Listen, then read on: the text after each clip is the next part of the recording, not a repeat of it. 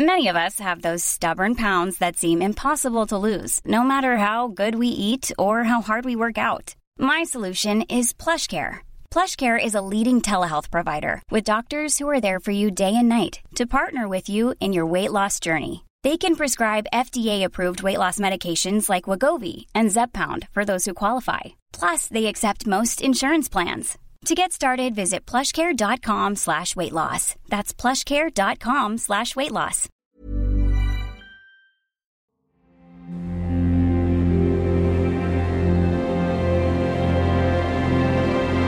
Contempla, Fran, la grandiosidad del Guau, agujero negro. Qué barbaridad. Qué preciosidad. bonito Fíjate el es. disco de acreción, cómo brilla. Mira, es Chulísimo, es- ¿eh? Eso que da vuelta. ¡Hala! ¿Ves allí? Es el horizonte de sucesos.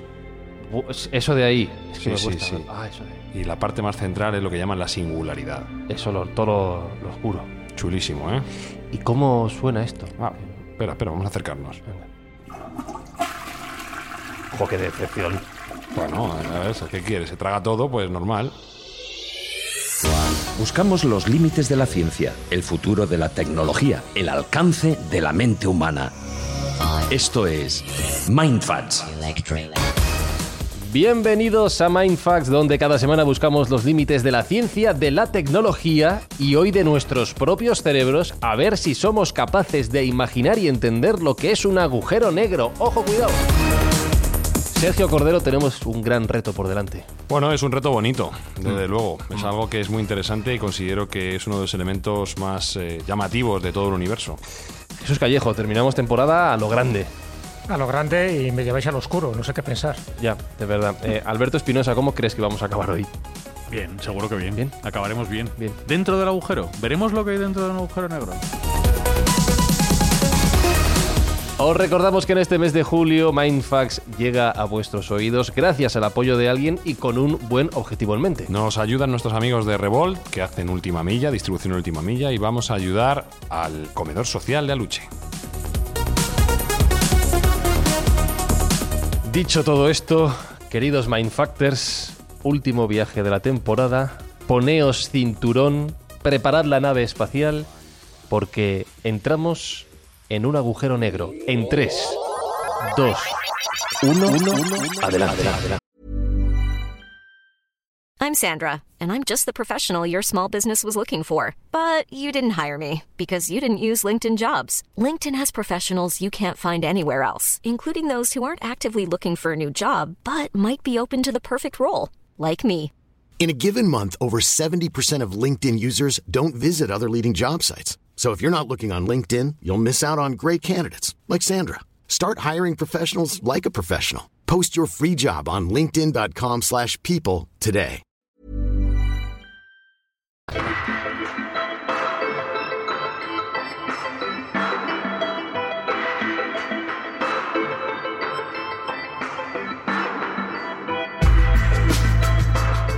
Cantidad de preguntas me surgen y no sé muy bien cómo ordenarlas, así que voy a empezar por la más básica de todas, ¿vale? ¿Qué es un agujero negro? Bueno, es una pregunta interesante porque y de ahí requeriría... derivan un montón de cosas. Sí, requeriría de alguien más formado de lo que estoy yo para poder responderla correctamente, pero bueno, vamos a dar unas pinceladas y unos esbozos. Claro, lo que todos imaginamos es que el agujero negro es algo que se traga todo lo que tiene a su alrededor en el universo. Bueno, eso vamos a desmitificarlo ¿A luego un no? ¿A poco. no? Pero básicamente como nos suena, o por lo menos hemos visto miles de representaciones, dibujos y en algunas películas, un agujero negro es un, un evento cósmico un- que proviene de una estrella Ajá. y que está presente al menos en uno en cada una de las galaxias del universo. Con lo cual, bueno, pues eh, tiene Ah, unas- cada galaxia tiene su agujero negro. cada galaxia tiene Como su su agujero sumidero. negro. Eso es lo que los Ah, científicos están teorizando. Y bueno, son productos de, como he dicho antes, de la fusión de una estrella, de una terminación de una supernova, que bien puede acabar en, en estrella de, de neutrones o bien en agujero negro. Estoy dando una pincelada muy rápida para, Sí, o que, sea, luego, una- para que luego desarrollemos. Claro, una estrella que ha muerto, que ha crecido, ha crecido, ha crecido, ha explotado y a partir es. de ahí hay dos opciones. Que se Ha quede como- ¿no? como- o, o implosionado. Es que, que fíjate, ya, ya primera ciencia mental. Ha, explotado para adentro Mm. y entonces queda o una mini estrella o queda este agujero negro. Sí, exactamente. Un- Quedan estos elementos cósmicos que son muy densos Sí. y son negros porque teóricamente ni siquiera la luz puede escapar de ellos. Y digo teóricamente porque luego también veremos que no es, no es pacífica. Al final son eh, unos elementos cósmicos que no conocemos muy bien todavía porque son relativamente recientes, reciente y bueno, sabemos que tienen una importancia elevadísima en el universo, pero todavía estamos especulando. Y bueno, aquí eh, este programa, que es un programa de especulación informada, pues vamos a intentar poner un poco de orden en algunos conceptos de lo que es y lo que no es un agujero negro, cuál es su importancia dentro de- del ranking o del escalafón estelar eh, y por qué deberíamos preocuparnos por ello y qué se puede hacer si es que se puede hacer algo con ellos. Vale, pues voy a empezar con lo primero que has dicho. ¿Qué, qué es o, o qué no es un agujero negro? Bueno, pues lo que, lo que comentábamos Ah, antes sí. es al final la muerte de una estrella. Cuando Sí. una estrella ya termina su ciclo de fusión, las estrellas al final, sabéis que son básicamente son un conjunto de átomos de hidrógeno que están en, en ignición completo, que se agrupan en nubes gigantes y que su- por su propia gravedad pues crean eh, lo, que, lo que viene a ser la propia estrella. Y en el núcleo, la estrella lo que hace es, por fusión nuclear, se va fusionando átomos de hidrógeno que forma helio esa, esa fusión de hidrógeno en helio libera cantidades tremendas de energía que, es, que nosotros percibimos en forma de radiación, la luz de las estrellas, y que esa radiación empuja contra la gravedad. La propia gravedad que tiene la estrella es contrarrestada por la, por la fusión de su propio núcleo. ¿De acuerdo? Mientras hay este equilibrio entre fusión y gravedad, pues no hay ningún problema. La estrella sigue manteniéndose como está y la estamos viendo brillar sin ningún problema. Pero a medida que va, que va fusionando cada vez más, el, del núcleo, la presión del núcleo va, va creciendo y se van fusionando elementos más pesados. De todos los que conocemos en la tabla periódica, todos se originan en las estrellas. Esto es un dato interesante porque al final todos somos polvos de estrellas. Esto lo dijo Carl Sagan y es un concepto muy interesante. Todos nosotros y todo lo que vemos y todo lo que tocamos proviene de alguna estrella. Bueno, pues en la estrella se siguen fusionando elementos cada vez más pesados hasta que llegan al hierro. ¿Qué pasa? Que cuando llega el hierro, el hierro ya no genera energía. Entonces el hierro se va acumulando en el centro de la estrella hasta que llega a una cantidad crítica, a una cantidad máxima que ya no puede. Ya hay un desbalance que no permite que la estrella eh, se mantenga como la conocemos, ¿vale? Cuando se rompe este balance, el núcleo colapsa. El núcleo cae en sí mismo, se colapsa y en una fracción de, de segundo la estrella implosiona, no explosiona, sino implosiona, implosiona, explosiona hacia adentro, por así Sí. decirlo, para que lo visualicemos. Moviéndose a una velocidad altísima, estamos hablando de una cuarta parte de la velocidad de la luz. Mucho. En fracciones de segundo. Y alimentando mucho más la masa del núcleo, que ya era, ya era un elemento muy, muy denso. Bueno, pues en ese momento la estrella muere en una explosión de supernova, todos los elementos de la tabla periódica, como hemos dicho, más pesados, se crean en ese punto, y hay dos opciones. O se crea una estrella de neutrones, si no es suficientemente masiva la estrella anterior, o si es suficientemente masiva, es muy grande, pues toda la masa del núcleo colapsa en un agujero negro. Y ese agujero negro, en realidad lo que tú estás viendo es el horizonte de eventos, digamos que es la zona, por así decirlo, visible, El borde. el borde, por así decirlo, del agujero negro. Y lo que cruza el horizonte de eventos, en teoría, tiene que atravesar, la, tiene que ir más rápido a la velocidad de la luz para escapar, con lo cual lo que conocemos de ciencia nos dice que nada puede escapar de un agujero negro. Entonces, bueno, este es el- un concepto muy for dummies de cómo se crea un agujero negro y, y, bueno, pues ¿qué, qué es, ¿no? Que no deja de ser un- el cadáver de una estrella, al final Claro. es, es lo que es. Claro. Pero tiene una capacidad de masa que muchas veces soporta incluso la gravedad completa de una galaxia, como os decía. Se supone, a día de hoy se considera que todas las estrellas, perdona, todas las galaxias tienen un agujero negro supermasivo dentro de- del centro de su, de su índice, perdón, de su índice, de su zona de- central, porque existen también otro tipo de agujeros negros. Podrían existir agujeros negros más pequeños. Por ejemplo, se dice que se creó un mini agujero negro cuando el gran colisionador de hadrones hizo la búsqueda de la partícula de la partícula de Dios, que le llamaban, que era el bosón de Higgs. Ahí en ese momento decían que se creó un mini agujero negro. Y para que os hagáis una idea de lo muy masivos que son y la, la densidad que tienen estos agujeros negros, si toda la Tierra, la masa de la Tierra se condensara en un agujero negro, tendría la- el tamaño de una cereza. Jope. Imagínate Claro, cómo de todo denso. comprimido ahí. Claro, de denso eh, es con esto ya rompes un mito, una falsa concepción que viene a, en el propio nombre. No es un agujero. es algo tremendamente denso, pero es algo. Bueno, es que es esa que- cereza, ¿no? Es, ese- Es que rompe el espacio-tiempo, por Claro. eso se le llama agujero. Sí. Es que rasga el, Ya, ya, pero bueno, espacio y del pero- tiempo. El nombre, tanto el nombre como la denominación que tenemos actualmente, como ahora va a comentar un poco también Jesús, estamos hablando de que es una concepción muy cercana. Hmm. Podemos estar hablando de que hace 50, 60 años es cuando estaba teorizando acerca de agujeros negros o, o o teníamos la certeza de que existían esos agujeros negros. Entonces, con la instrumentación que se tenía en aquel momento sí que parecían agujeros, porque no olvidemos que este tipo de eventos se localizan mediante rayos X, básicamente. No, no se Claro, pueden- porque verlos no podemos No tiene verlos. espectro visible Claro. como, como, Bueno, la, bueno, teo- la teoría es de Einstein, que- pero que realmente no se la creyó nunca. Sí, no, vamos a ver, teorizado estaba, pero cuando se tiene una, una certeza de que efectivamente hay algo ahí que, y que lo estamos viendo, pues es relativamente reciente. Entonces, bueno, pues eh, mm, si hoy se tuviera que renombrar los agujeros negros, probablemente ni fueran agujeros ni fueran claro, negros. Claro. Porque- claro. No, eh, la palabra ya es la segunda también tiene connotaciones hoy problemáticas. De pero hecho, bueno, se nos hemos ese muchas cosas a medida Claro. que sabemos más, ¿no?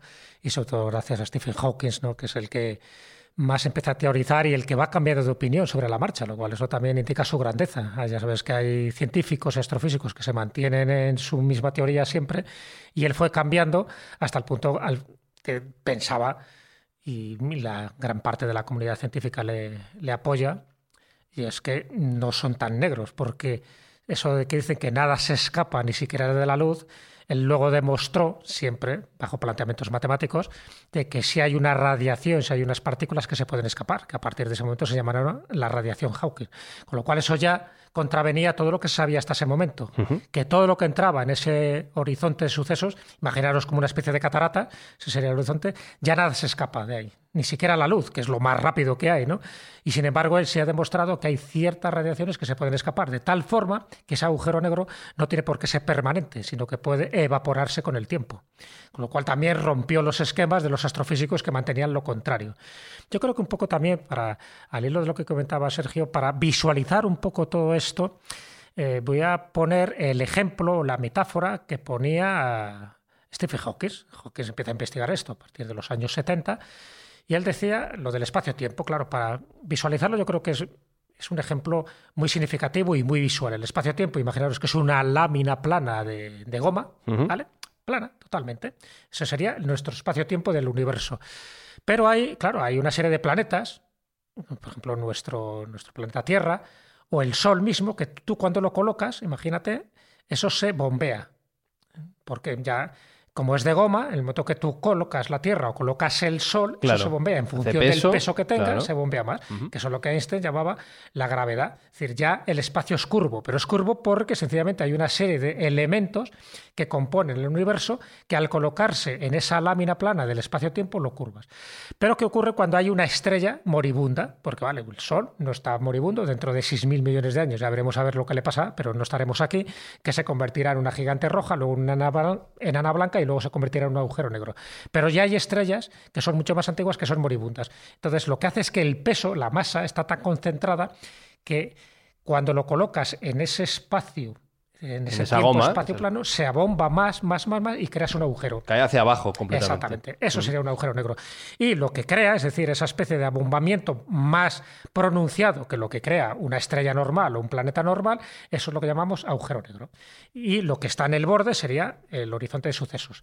Incluso los astrofísicos hablaban de un cortafuegos anterior, o sea, cualquier cosa que se acerque a ese cortafuegos antes del horizonte de sucesos te, te chamusca, te, te desintegra. Bueno, eso también lo ha negado últimamente, ya sabéis que se murió hace dos años Stephen Hawking, pero lo negó en las últimas teorías, en las últimas conferencias, lo negaba. Posiblemente no existe un cortafuegos. Sí hay una especie de horizonte de sucesos, pero ni siquiera permanente, sino que puede ser temporal.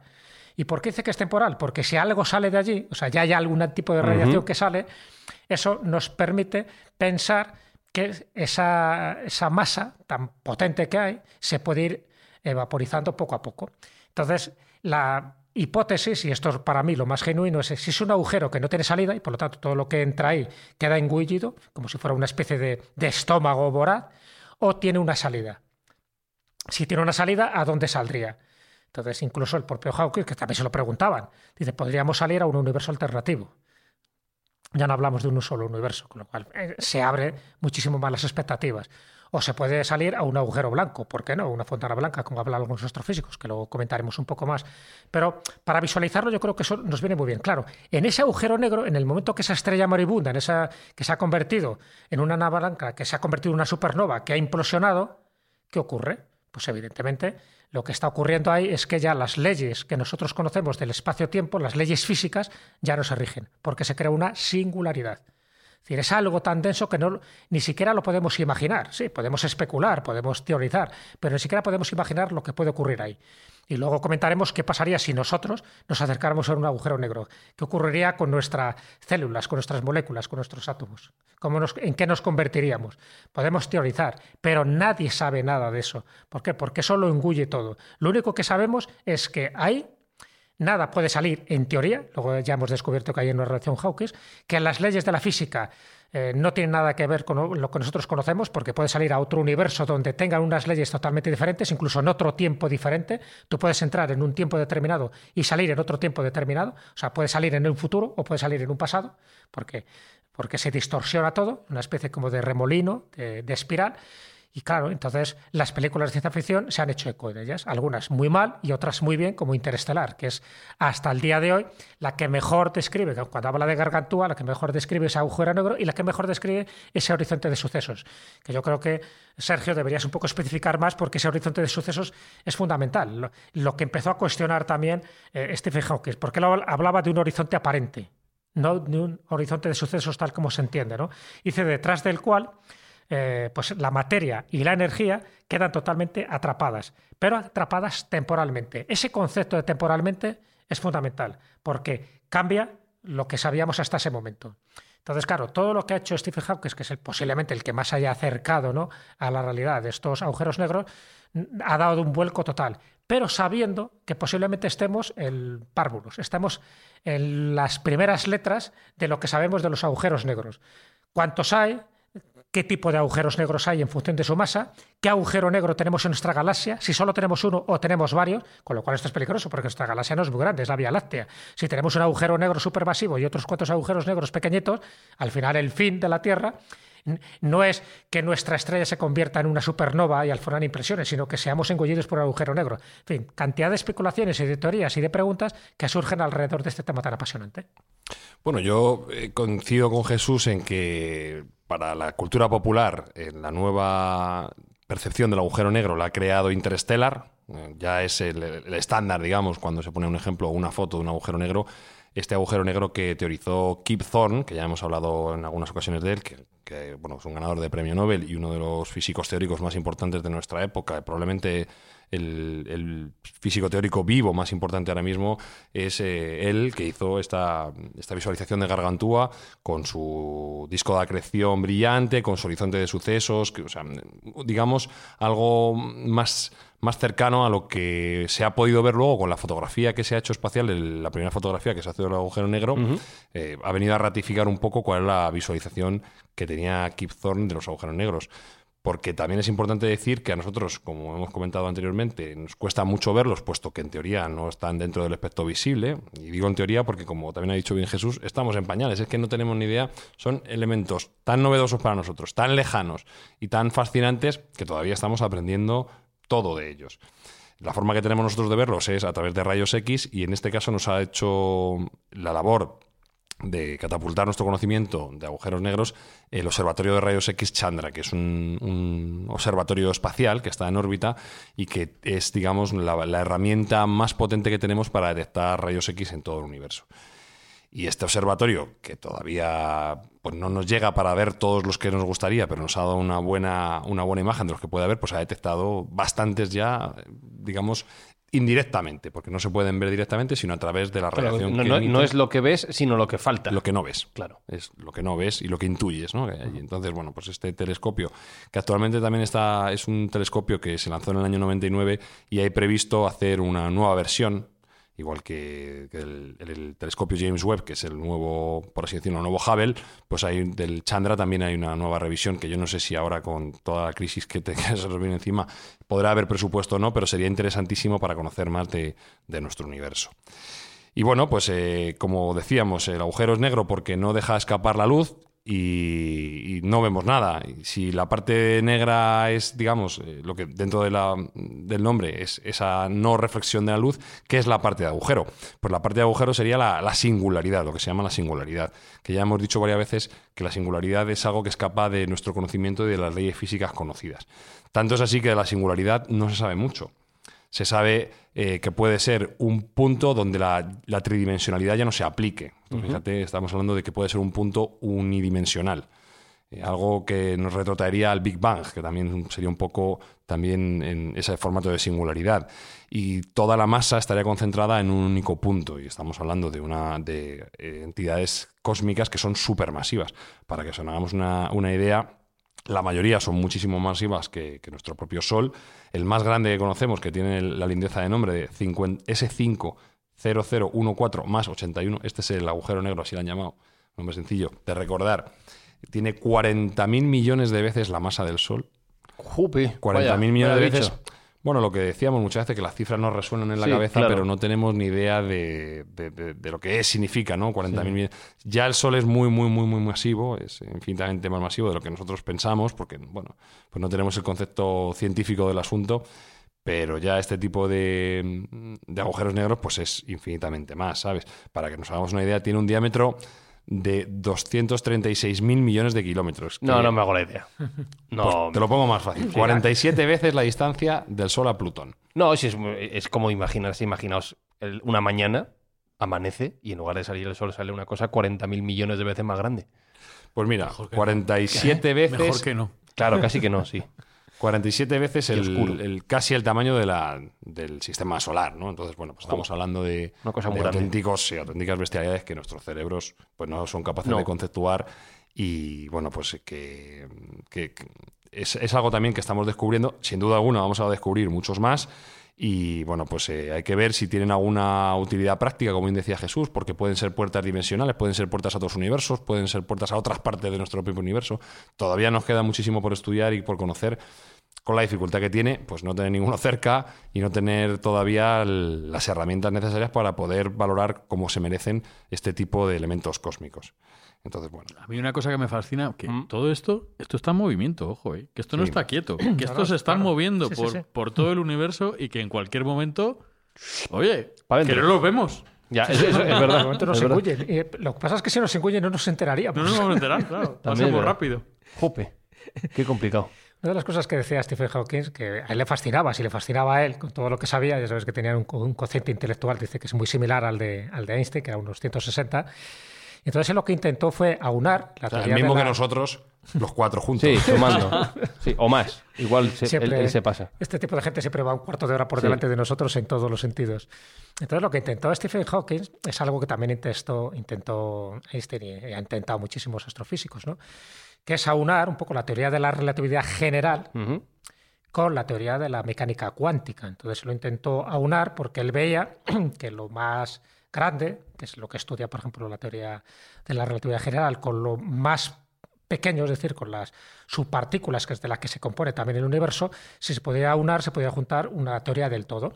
Y él estaba tan obsesionado un poco con esta idea, claro, es la idea clave, porque dice, si yo puedo unificar estas dos teorías, que aparentemente eran contradictorias y son contradictorias en muchos de los, mm, de los axiomas ¿no? que se manejan en astronomía, dice, pero si lo puedo juntar, él decía que podría llegar a meterse en la mente de Dios.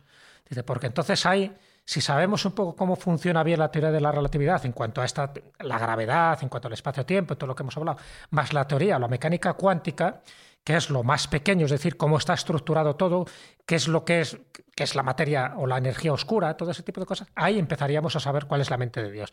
Entonces, claro, esa teoría, la teoría del todo, que sabes que es además la película, el título de la película, en la que se ha basado la biografía de Stephen Hawking, en el fondo es su obsesión. Acordaros que cuando él hace ese primer libro ¿no? tan, tan conocido por todos, que se publica en 1988, que es la historia del tiempo, él habla de, del Big Bang a los agujeros negros. Es decir, él considera que esas dos cosas están unidas, pero están unidas un poco por algo que ya comentamos en programas anteriores, que es el entrelazamiento cuántico. Es decir, si al final esa radiación de Hawking, es decir, eso que está saliendo de los agujeros negros, por lo tanto ya no es tan negro, por lo tanto no lo absorbe todo, si pudiéramos conseguir algún tipo de partícula de esas, como esa está en conexión con otras partículas que están en el interior, gracias al entrenamiento cuántico, donde podemos saber perfectamente su posición, pero también la información de su partícula gemela, podríamos tener muchísima, muchísima información, muchísimo conocimiento sobre el Big Bang y sobre los agujeros negros. Entonces, claro, la cuestión es recuperar esas partículas que en un momento han estado dentro y ahora están fuera.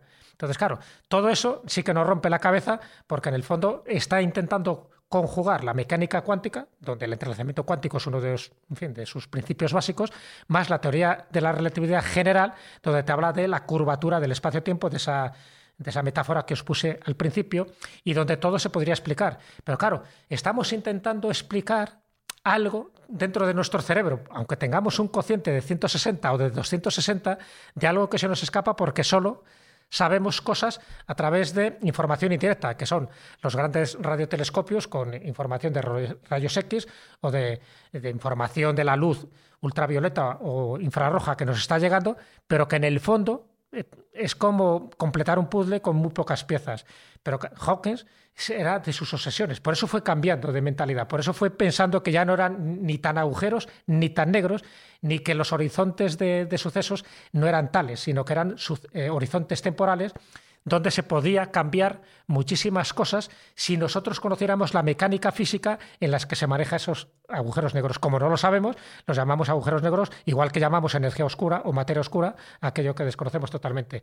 Es decir, que estamos haciendo encaje de bolillos con, con hilos prácticamente invisibles, pero fundamentales para conocer ese concepto que tanto ha traído de cabeza a los teólogos, que es la mente de Dios. Me encanta la, la posición de Einstein. Bueno, todo esto surge porque, claro, en la teoría de la relatividad de Einstein habla de la interacción de la luz con la gravedad y un matemático posterior, eh, muy poco tiempo después, Schwarzschild o algo así se llamaba, resuelve una de las, una de las ecuaciones eh, aplicando teóricamente en una hipótesis una masa muy grande, tan grande, tan grande, tan grande y tan concentrada sobre, en el espacio y entonces eso atraería todo. Pero Einstein no, se no creía que, que, que, podían existir agujeros negros porque iba contra la naturaleza. Era una cosa tan negativa, tan que no tenía ningún nada, o sea, la naturaleza siempre tiene un porqué claro. y no se los creía. mira, es, ese punto es súper interesante, pero antes Espi necesito un descansito como los futbolistas en verano. ¿Cómo se el, cooling break para el cerebro, por favor, por favor, por favor, por favor.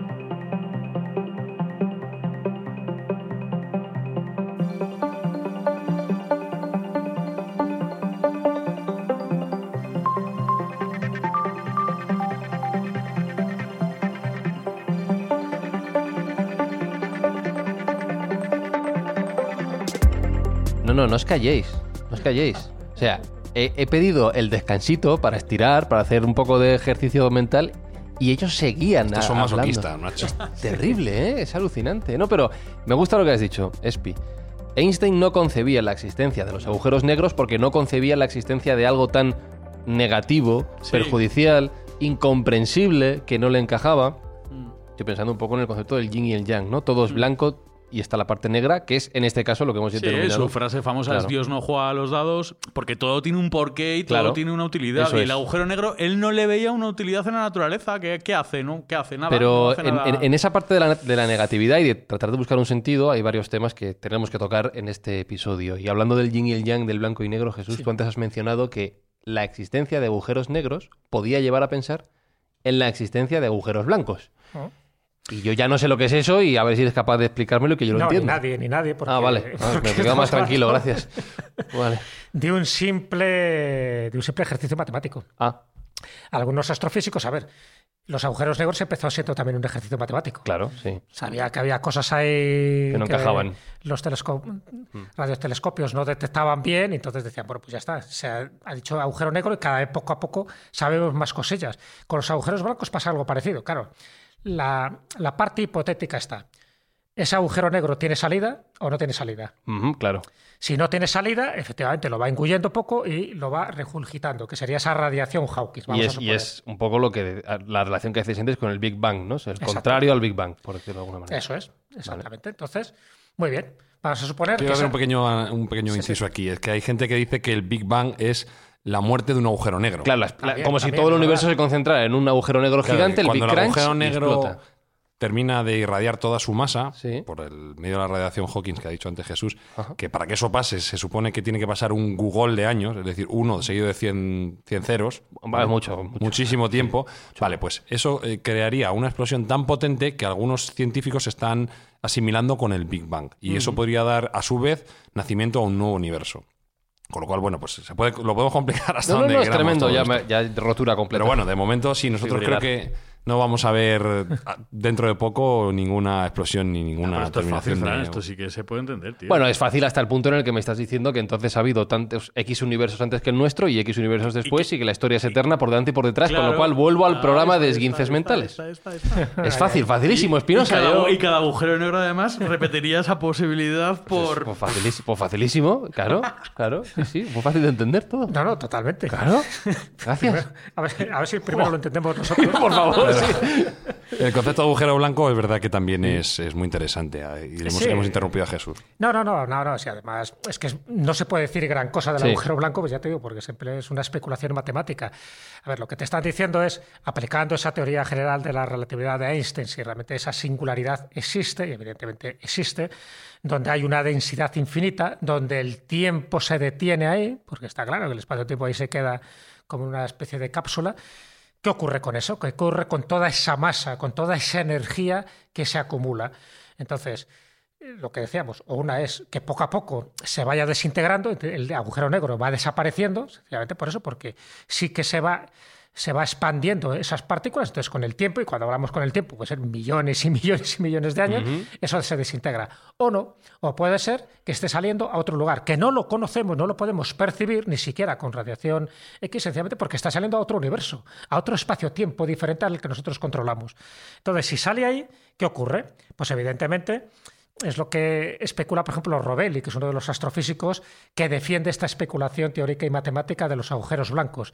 Él lo que cree es que sí podríamos tener un punto de unión entre ese agujero negro y ese agujero blanco con un agujero de gusano, por, por llamarlo de una manera ya convencional. El agujero de gusano lo que te haría es que ese túnel te lo conectaría. Pero claro, el problema es que si el tiempo se detiene en la singularidad, es decir, en la Sí. densidad infinita que genera ese agujero negro, ¿qué es lo que sale por el otro lado? Entonces, lo que sale por el otro lado, estaría claro que sería un espacio y un tiempo totalmente diferente. Lo que quiere decir que la energía y la materia sería totalmente diferente a tal como la concebimos nosotros. Y estaba pensando, no sé por qué, me venía a la cabeza si un agujero blanco podría ser una estrella.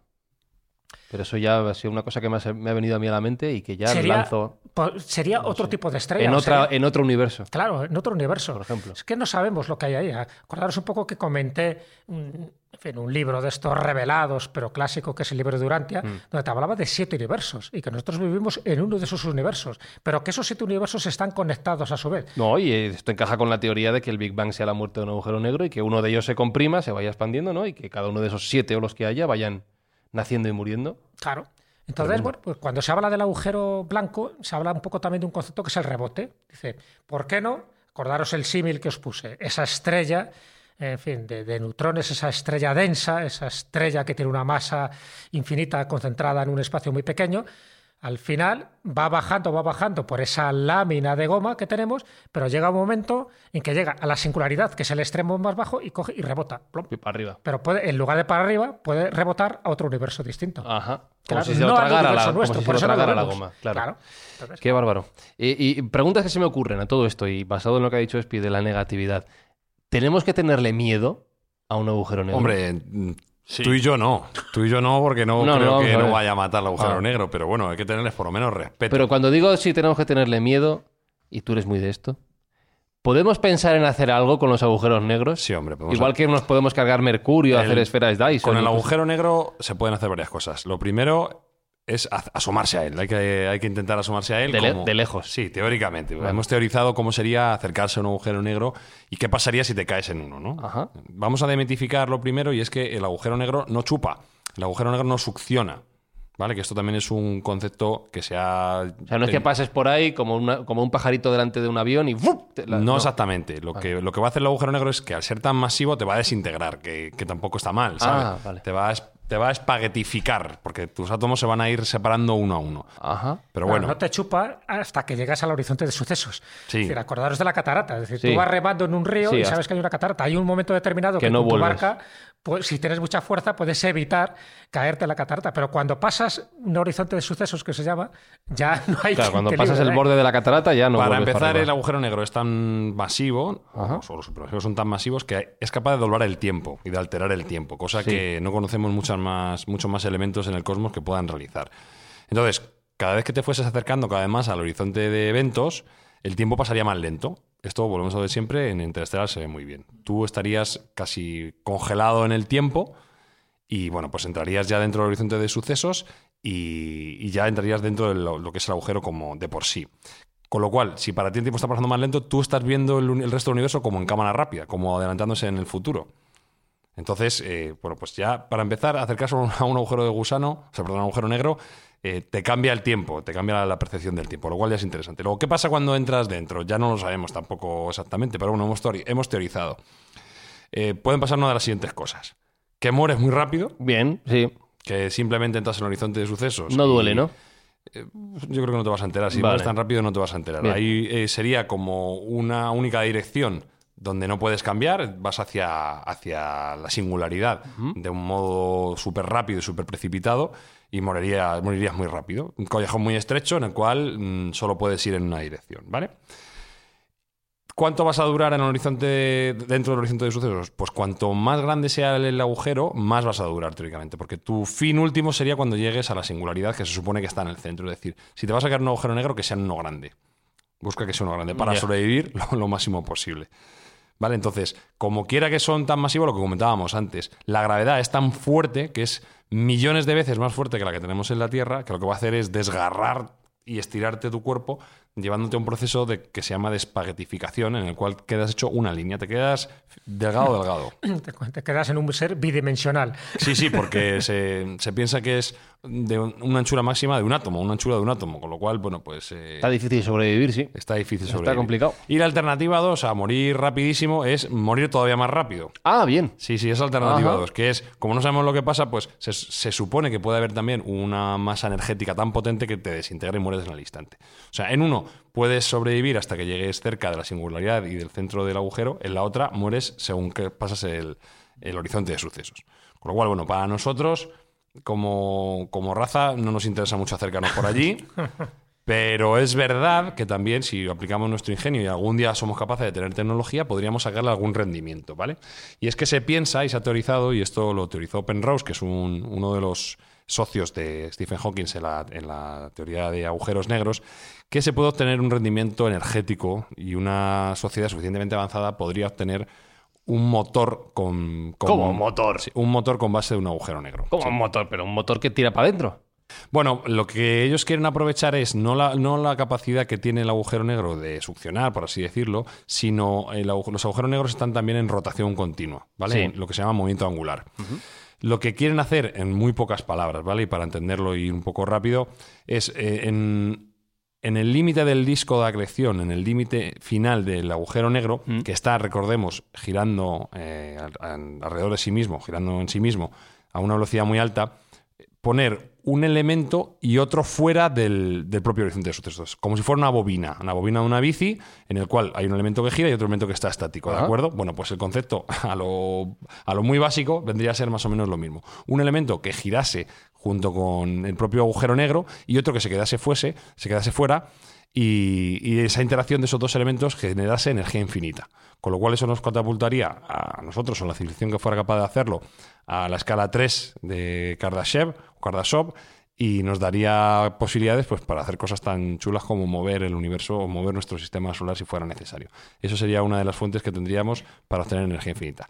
Está absolutamente fuera de raciocinio ahora mismo, pero bueno, es una posibilidad que se está teorizando para darle un uso a los agujeros negros. Que algunos dicen también que el uso del agujero negro es soportar las galaxias allí donde están. Serían los clavos de- Claro, del universo. O sea, claro. porque alrededor es lo que hace que el movimiento no sea caótico completamente, sino que sea como un ballet, ¿no? Es decir, lo Es hemos como una contraposición a. sobre lo que orbitan. Y los agujeros negros todavía nos queda mucho por conocer de ellos, pero ya conocemos que hay casos de agujeros negros que orbitan a otros agujeros negros. Agujeros negros que chocan unos con otros. Sí, eh, ojo, eso entonces ahí, ahí todavía se abre un mundo de posibilidades que, que- que nos volaría la mente de... De hecho, el año pasado, en el 2019, el Consorcio Internacional Telescopio de Horizonte de Sucesos, así se llama, presentó la primera imagen, que eso es muy importante, ¿no? Por fin se ha capturado una imagen de un agujero negro supermasivo que está ubicado en el centro de una galaxia, que es la galaxia M87.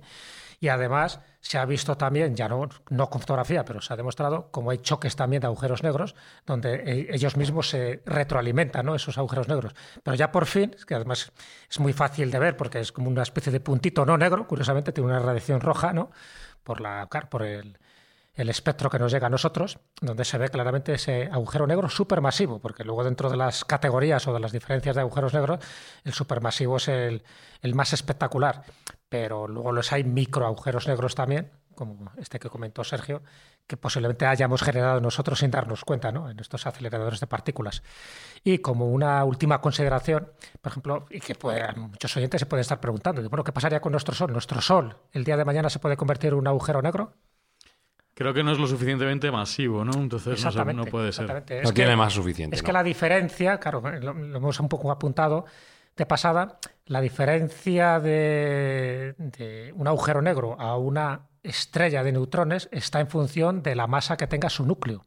Es decir, si la masa es superior a cinco veces el núcleo de nuestro Sol, sí que tiene muchas opciones que se convierte, que se convierta en un agujero negro con las distintas caracter- características. Pero el nuestro, el nuestro, si ahora tuviéramos este cronovisor y fuéramos avanzando unos 4.000, 5.000 millones de años, sería una gigante roja, ¿de acuerdo? Esa gigante roja, cuando ya ha absorbido toda su energía, todo su helio, todo su hidrógeno de su núcleo, se convertiría en una enana blanca.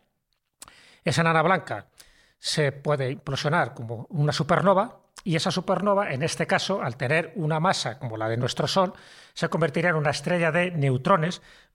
Y lo bueno de los neutrones es que gira sobre sí misma y, se, y emiten pulsares, pulsares de radiación. Entonces, muchas veces cuando hablamos de los pulsar o de las estrellas de neutrones, estaríamos hablando de lo mismo, de una supernova que al implosionar no se ha convertido en un agujero negro porque no tiene la masa suficiente, pero se convierte en una estrella de neutrones. Por lo tanto, nuestro cronovisor, nuestro Sol, dentro de 5.000, 6.000 millones de años, no lo contaremos, no habrá cronistas por allí, porque estaremos hechos unos espaguetis. Salvo que nos hayamos movido a otro Salvo- sitio. Exactamente, salvo que hayamos desplazado en nuestro sistema solar. Lo que veríamos sería una estrella de neutrones que emite pulsos regulares de esta radiación y es lo que nosotros percibimos. Pero solo percibimos eso, ese pulsar cuando está en conexión con la Tierra. Hasta entonces, pues no, no, no lo recibimos. Así que ese es un poco el final de nuestro Sol. Estaba guapo. Qué barbaridad. Además, ¿sabes una cosa? ¿Más? Sí, tío. ¿Qué? Dentro del agujero negro no es negro. ¿Sabéis por qué? Porque qué? toda la luz que está absorbiendo de estrellas Ay, y tal claro. está ahí dentro, por lo tanto no es negro. O sea, es todo exterior eso. Es No todo es iluminado, bien iluminado. Es que, este, os lo he contado antes, pero lo voy a recomendar. Hay un documental en Netflix que se llama Black Hole Apocalypse que es espectacular. Y todo esto que estamos hablando, que es difícil imaginarte en la cabeza, está puesto allí, que os, os recomiendo que lo veáis porque es alucinante. Black Hole Apocalypse. De hecho, sale en la qué sucedería si colisionaran dos agujeros negros. Bueno, en hipótesis, claro, evidentemente. Todo. O, si, o esto que ha contado Sergio del espagueti, esto sale en imágenes, está muy bien hecho, es muy, es muy chulo, está muy, está muy bien, muy guay. Hay una teoría graciosa también, y esta se la paso a Jesús para otro programa, que habla eh, del famoso o infame planeta 9 dentro de nuestro sistema solar, en el cual alguien predice que podría ser un microagujero negro. Y por eso sería tan elusivo y te- por eso sería tan complicado de visualizar y de ver, pero sí estaríamos sintiendo su atracción gravitatoria en todo momento.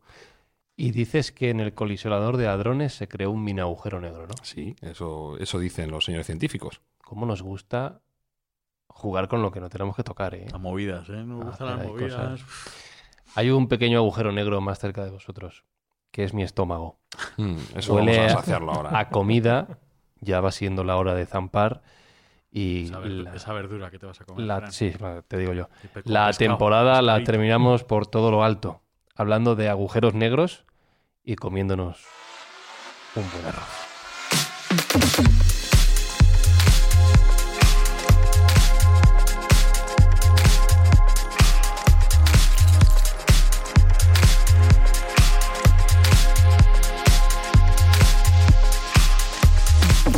De hecho, voy a necesitar toneladas de café espinosa para procesar toda la información que ha caído en mi cabeza hoy. ¡Qué barbaridad! Mm, arroz, arroz negro. Eso-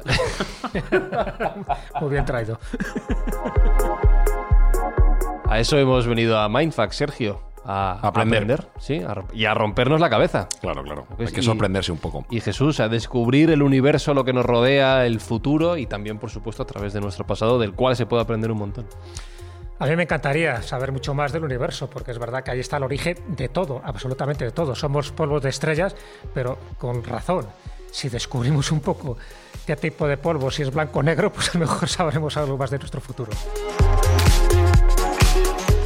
Alberto Espinosa, un placer esta temporada.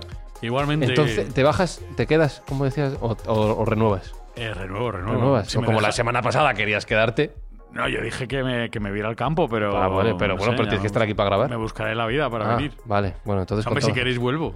¿Renueva Sergio Cordero? ¿Renueva? Yo creo que sí, Sí. ¿cómo que no? Sí. ¿Y, y yo renuevo, Jesús Callejo? Hombre, hay que ¿Sí? renovar sí o sí. Sí. Con lo Y bien que Renovarse o morir. Ah, pues ya está, perfecto. Claro. Eh, y, y recordamos, por cierto, que nos podéis escribir a través de iVoox, de Apple Podcast, de nuestro Twitter, arroba mindfax-bajo, y que esto llega a vuestros oídos desde el agujero negro, gracias a alguien y con una idea en mente. Sí, este mes los compañeros de Revolt que hacen entrega en la última milla nos van a ayudar a echar una mano al comedor social de Aluche. Queridos Mindfactors, terminamos aquí la segunda temporada de Mindfacts. Que tengáis un buen verano los que estéis en el hemisferio norte, buen invierno los que estéis en el hemisferio sur, lo cual ya me trae una pregunta a la mente. ¿Cuál? ¿Por qué norte y por qué sur y no al revés? Pero eso ya lo dejamos para... ¿Por qué norte y por qué soy? ¿Por qué no lo ponemos tumbado? Pues eso te digo, claro, vamos a jugar a Mindfax, que eso ¿Eh? es. O ¿Por qué no? ¿Por este qué no? o este. Así que podéis colocaros donde queráis. El caso es que en septiembre nos volvamos a escuchar y sigamos aprendiendo y rompiéndonos la cabeza juntos. Con Alberto Espinosa, Hola, ¿qué tal? con Sergio Cordero, Encantado. con Jesús Callejo Hasta luego. y con un servidor, Fran Quizá Hasta la temporada que viene. Chao, chao, chao, chao, chao, chao, chao, chao. Mindfacts llega cada semana a tus oídos a través de Spotify, Apple Podcast, Evox, Google Podcast o tu aplicación favorita. Búscanos en redes sociales. Somos Mindfacts. Vale, inclinando morro hacia abajo. Aproximándome al horizonte de sucesos. Por favor, metiéndome por debajo para atravesarlo.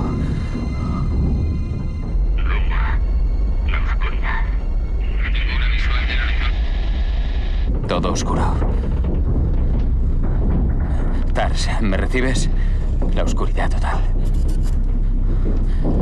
Tars, ¿me recibes? Cambio.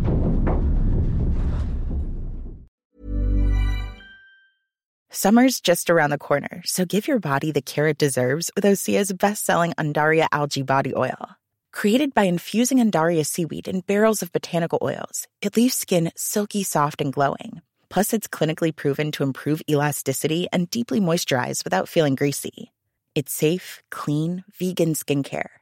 Get 10% off your first order at OseaMalibu.com with code GLOW, plus free shipping on orders over $60.